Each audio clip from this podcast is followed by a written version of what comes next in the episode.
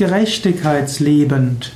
Gerechtigkeitsliebend ist ein Adjektiv. Jemand, der Gerechtigkeit liebt, wird als gerechtigkeitsliebend bezeichnet. Jemand, der selbst versucht, andere mit Gerechtigkeit zu behandeln und dem es wichtig ist, dass er selbst mit Gerechtigkeit behandelt wird, der ist gerechtigkeitsliebend.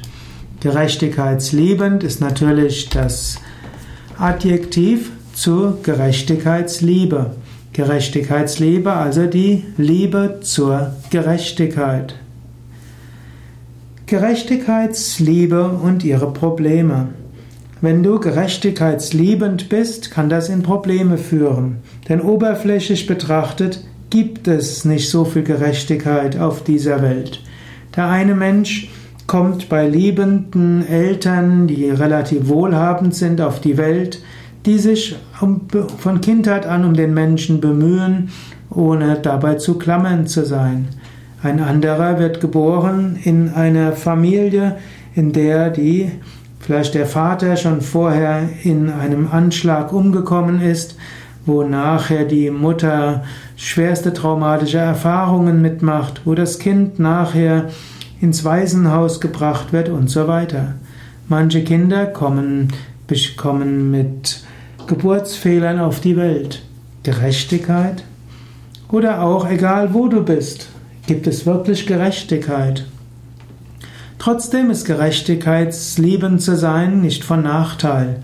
Du kannst im Rahmen des Möglichen andere so gerecht wie möglich zu behandeln. Und wenn du das Gefühl hast, du hast mehr abbekommen als andere, insbesondere Gutes, dann gib es ab. Aus Gerechtigkeitsliebe teilst du mit anderen. Und wenn du merkst, dass jemand nicht richtig behandelt wird, schaue, ob du ihm, ob du dafür sorgen kannst, dass er gerechter behandelt wird.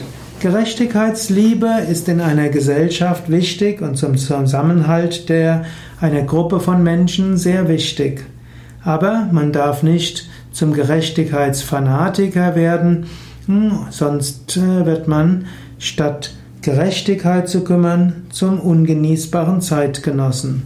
Gerechtigkeitsliebend zu sein ist gut, wichtig und wertvoll, aber es gilt auch anzuerkennen, Gerechtigkeit hat über ein Leben betreffend gesehen ihre Grenzen.